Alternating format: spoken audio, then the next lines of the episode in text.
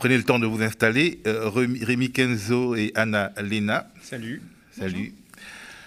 Alors, donc, euh, nous parlions des gazoducs, en fait, euh, des gazoducs Nord Stream qui fuient. Euh, on a déjà enregistré quatre fuites sur ces deux gazoducs. Alors, des gazoducs qui ont été installés par la Russie pour faire transiter son gaz vers l'Allemagne en passant par les eaux internationales. Et avec ces fuites, on craint un scénario catastrophe pour le climat. Rémi Kenzo Pages, tu nous expliques. Oui, salut Théophile. Alors, oui, on peut s'inquiéter beaucoup parce que le méthane, en fait, est responsable selon le dernier rapport du GIEC, d'un tiers du réchauffement déjà constaté, les émissions continuent de grimper avec euh, des niveaux records enregistrés en 2021. Donc, on se doute bien que cet accident ne vient pas euh, arranger euh, les choses, sachant que la réduction des émissions mondiales de méthane, c'est normalement une priorité. je le rappelle, en novembre 2021, lors de la COP26, la conférence mondiale sur le climat à Glasgow, en Écosse, plus de 100 États, dont la France, se sont engagés à réduire les émissions mondiales de méthane de moins 30% d'ici à 2030 par rapport au niveau de 2020 afin d'éviter 0,2% de, réchauffement d'ici à 2050. C'est donc un enjeu euh, considérable. Euh, Anne-Léna Rebaud, bonjour. Bonjour. Euh, alors justement, vous êtes là un peu pour nous expliquer. On a vu là des bouillonnements à la surface de cette mer Baltique d'un diamètre allant de 200 mètres à 1 km au large du Danemark. Ces sabotages, s'ils sont avérés sur les gazoducs Nord Stream, seraient de véritables crimes climatiques en réalité? Oui, tout à fait. En fait, euh, le gaz qui est contenu dans les gazoducs Nord Stream 1 et 2, il est majoritairement composé de méthane. Le méthane, c'est un gaz à effet de serre qui est beaucoup plus puissant que le CO2 et surtout, c'est beaucoup plus puissant à court terme. C'est-à-dire que sur les 20 prochaines années, euh, du méthane, ça a un pouvoir 84 fois plus puissant que le CO2. Euh, et sur 100 ans, ça a toujours un pouvoir 30%, euh, 30 plus, plus fort que le CO2 de réchauffement. donc là, ce, gaz qui est en train de s'extraire, enfin qui est en train de s'échapper de Nord Stream 1 et 2, il y a une partie qui se dissout probablement dans l'eau, mais on ne sait pas à quelle proportion, et le reste va dans l'atmosphère et va donc directement impacter le changement climatique à court terme. Hmm. Donc là, avec euh, ce méthane qui est relâché, euh, c'est difficile de savoir exactement quel est le risque, ou on a une petite idée quand même euh, de ce risque sur le climat. Parce qu'on peut se poser une question, en fait, concrètement, qu'est-ce que ça produit autant de méthane dans un même endroit? Pour le moment, c'est assez difficile d'évaluer précisément l'impact climatique euh, dans la mesure où on ne connaît pas la taille exacte des fuites, on ne sait pas euh, à quelle vitesse le gaz s'échappe, on ne sait pas combien de temps va durer la fuite, euh, et on ne sait pas non plus quelle proportion va se dissoudre dans l'eau et quelle proportion va aller directement dans l'atmosphère. Donc c'est difficile d'estimer.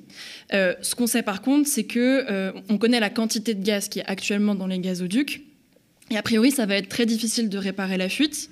Donc il y a une possibilité pour que la totalité du gaz qui se trouve actuellement euh, dans ces gazoducs, ou au moins la majorité, s'échappe euh, de ces gazoducs.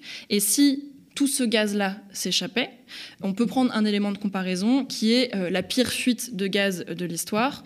cette fuite, elle a eu lieu en 2014 et 2015 aux États-Unis. C'est la fuite d'Aliso Canyon. Et en fait, c'est une fuite qui a duré 4 mois.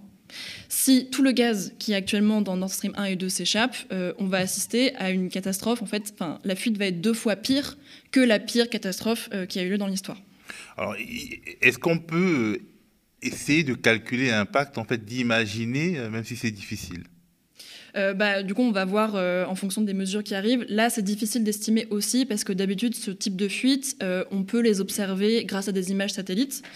là, c'est un peu particulier parce que comme c'est en mer, il y a des réflexions de la lumière qui fait qu'on ne peut pas les estimer précisément. Donc, il faudrait aller sur place, sauf que pour l'instant, c'est assez difficile. le ministre de l'énergie danois a dit qu'il ne pourrait pas aller sur place avant une semaine pour vraiment constater l'ampleur. Donc, pour l'instant, c'est assez difficile, effectivement, d'estimer l'impact exact. Et parce qu'on ne sait pas exactement, enfin, on peut savoir exactement la quantité qu'il y avait, euh, sachant qu'on parle de gazoducs qui étaient à l'arrêt Oui. Alors, ils étaient à l'arrêt, mais ils étaient quand même remplis de gaz. Euh, pour des raisons techniques, en fait, on ne peut pas euh, vider des gazoducs comme ça. donc oui, j'ai oublié la question. on peut connaître la quantité réelle qui, se trouvait à ce moment-là La quantité que j'ai donnée, donc on sait qu'il y a 300 millions de mètres cubes de gaz dans les gazoducs. Ça, c'est une quantité qui a été donnée par l'exploitant du gazoduc sachant que ça pourrait continuer à fuiter jusqu'à au moins euh, toute la semaine. Quoi. Oui, c'est ce qu'a dit le ministre de l'énergie danois, que ça pouvait prendre euh, au moins une semaine avant de commencer à réparer, c'est même pas sûr qu'on y arrive. Alors justement, euh, sortant un petit peu de ces gazoducs et essayons de comprendre le problème avec le méthane, est-ce que vous pouvez nous expliquer exactement de, de, quoi il s'agit? Parce que c'est pas vraiment une énergie propre finalement, ou une énergie, comme on peut l'entendre, de la transition. Oui, alors euh, l'industrie du pétrole et du gaz aime beaucoup présenter le gaz comme une énergie de la transition, une énergie qui serait plus propre que le pétrole et le charbon. Mmh. C'était d'ailleurs euh, un des sujets au niveau de l'Union européenne, avec la taxonomie verte, euh, notamment, qui voulait classer certaines énergies vertes, dont le gaz. Oui. En fait, cet argument, il vient du fait qu'au moment où on brûle le gaz, effectivement, ça, ça émet moins de CO2 dans l'atmosphère que du pétrole ou du charbon. Ça, c'est vrai. Mais en, réalité, ce qu'il faut prendre en compte, c'est la totalité euh, de la chaîne d'approvisionnement du gaz et justement les fuites de méthane. Parce qu'au moment de l'extraction, euh, du transport, de la compression, euh, du stockage, en fait, il y a des fuites de méthane, des fuites beaucoup moins spectaculaires que ce qu'on peut voir ici, là, avec Nord Stream. mais en fait, partout, il y a des petites fuites de méthane qui sont invisibles à l'œil nu et qui, elles aussi, ont un impact direct sur le climat. Et donc, on sous-estime en réalité le le niveau de fuite euh, du méthane, en réalité, enfin, comment on peut, est-ce qu'on a une estimation euh, de, de, ce qui est produit euh, dans notre atmosphère? Euh, alors effectivement, en fait, ces fuites, elles sont largement sous-estimées. Euh, selon l'Agence internationale de l'énergie, euh, les, émissions de méthane liées au secteur énergétique sont probablement 70% plus élevées que les chiffres officiels. Mmh. Et ça, nous, on a des collègues qui sont en train de faire la tournée des installations gazières en Europe et qui filment avec des caméras infrarouges les installations et qui, ont détecté dans 90% des, des, sites industriels liés au gaz des fuites de méthane. D'ailleurs, à ce sujet, euh, il y a eu une étude, peut-être vous avez euh, jeté un œil dessus en février, euh, qui est sortie en février dernier, donc en 2022, dans, Science, justement qui relève un petit peu ce, niveau-là et qui dit qu'en réalité, ce n'est pas seulement un problème climatique, c'est aussi un problème financier. Tout ça, c'est de l'argent aussi. À chaque fois que du méthane s'envole, bah, c'est aussi de l'argent qui s'envole pour cette industrie. Donc on pourrait se demander pourquoi les politiques ne font pas le travail. Alors pour l'instant, il y a eu des engagements à réduire euh, les émissions de méthane, mais on attend euh, la mise en œuvre concrète et de voir comment, comment ça va être pris en compte. Euh, mais oui, on peut aussi envisager, envisager ça comme un problème économique pour l'industrie pétrolière et gazière. Mais en tout cas, pour nous, la seule solution pour mettre fin à ces fuites de méthane, c'est de diminuer drastiquement notre consommation de gaz.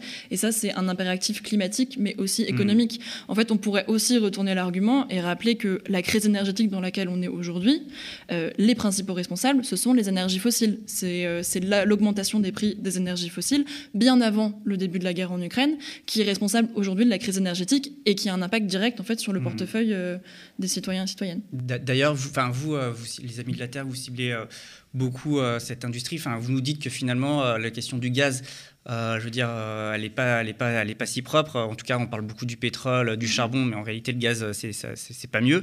Euh, et vous ciblez notamment la question du financement public de ces énergies. Oui, tout à fait. On travaille beaucoup sur les financements qui vont euh, à l'industrie euh, pétrolière et gazière, parce que c'est un peu difficile de s'attaquer comme ça à, des monstres comme Total. Euh, et donc pour ça, on va, on va s'attaquer au, pilier en fait de leur pouvoir, qui est, qui est les financements. Donc effectivement, on s'attaque à la fois au financement public et au financement privé. On a eu une très bonne nouvelle sur les financements publics en début de semaine, puisque dans le projet de loi de finances, le gouvernement a proposé la fin des soutiens publics à l'international au développement du pétrole et du gaz et ça, c'est une excellente nouvelle, euh, avec le seul problème que pour l'instant, ils veulent toujours continuer à soutenir les centrales euh, à pétrole et à gaz. Mais est-ce qu'il n'y a pas une certaine difficulté euh, que, vous, euh, que vous ressentez sur le terrain à évoquer la contraction d'investissement euh, dans le secteur du gaz, alors que nous sommes pris à la gorge par l'urgence bah, de se chauffer, d'avoir des énergies alternatives, notamment du gaz qui viendrait de l'Algérie ou d'autres endroits dans le monde, parce que ça viendrait vite, alors que les chantiers des énergies renouvelables sont des chantiers qui vont prendre du temps alors en réalité c'est l'inverse, euh, c'est-à-dire qu'aujourd'hui euh, miser sur plus de pétrole et de gaz, en fait c'est pas ça qui va répondre à l'urgence à l'urgence de court terme. Je m'explique.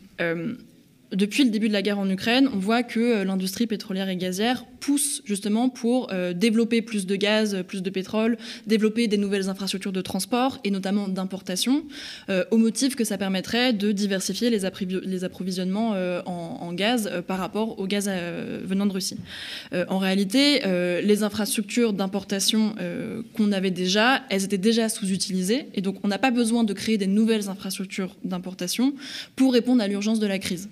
En fait, on peut déjà diversifier les approvisionnements avec les infrastructures existantes urgente. et surtout, en fait, la première condition, c'est de réduire urgemment notre consommation de gaz et de pétrole, et en parallèle, avec, en soutenant les ménages de façon urgente, mais en parallèle aussi en misant sur la sobriété énergétique, sur la rénovation thermique et sur le développement des énergies renouvelables.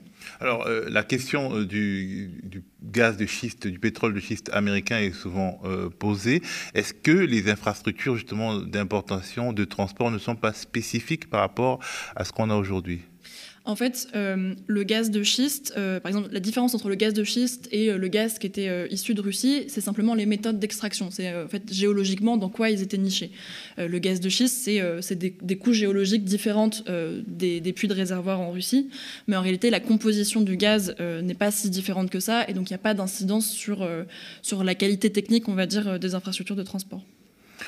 Ok, ben merci euh, Anne-Léna Rabot des Amis de la Terre. On reviendra euh, sur ce sujet aux médias euh, quand nous aurons de nouvelles informations.